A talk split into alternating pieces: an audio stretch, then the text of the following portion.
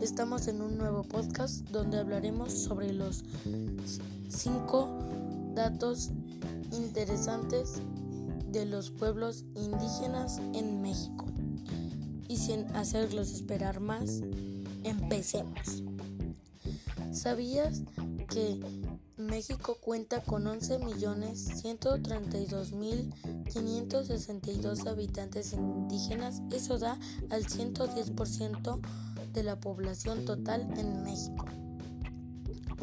También sabías que existen 62 pueblos indígenas en el país. Eso es mucho, ¿no lo creen? También hay 364 variedades lingüísticas en 68 agrupaciones y 11 familias, ya que estas van pasando a veces de generación en generación. Vamos con la cuarta. ¿Sabías que hay muchos tipos de diversidades en todo México de la habla lingüística de los indígenas? Eso da al 100% de diversidades lingüísticas en todo México.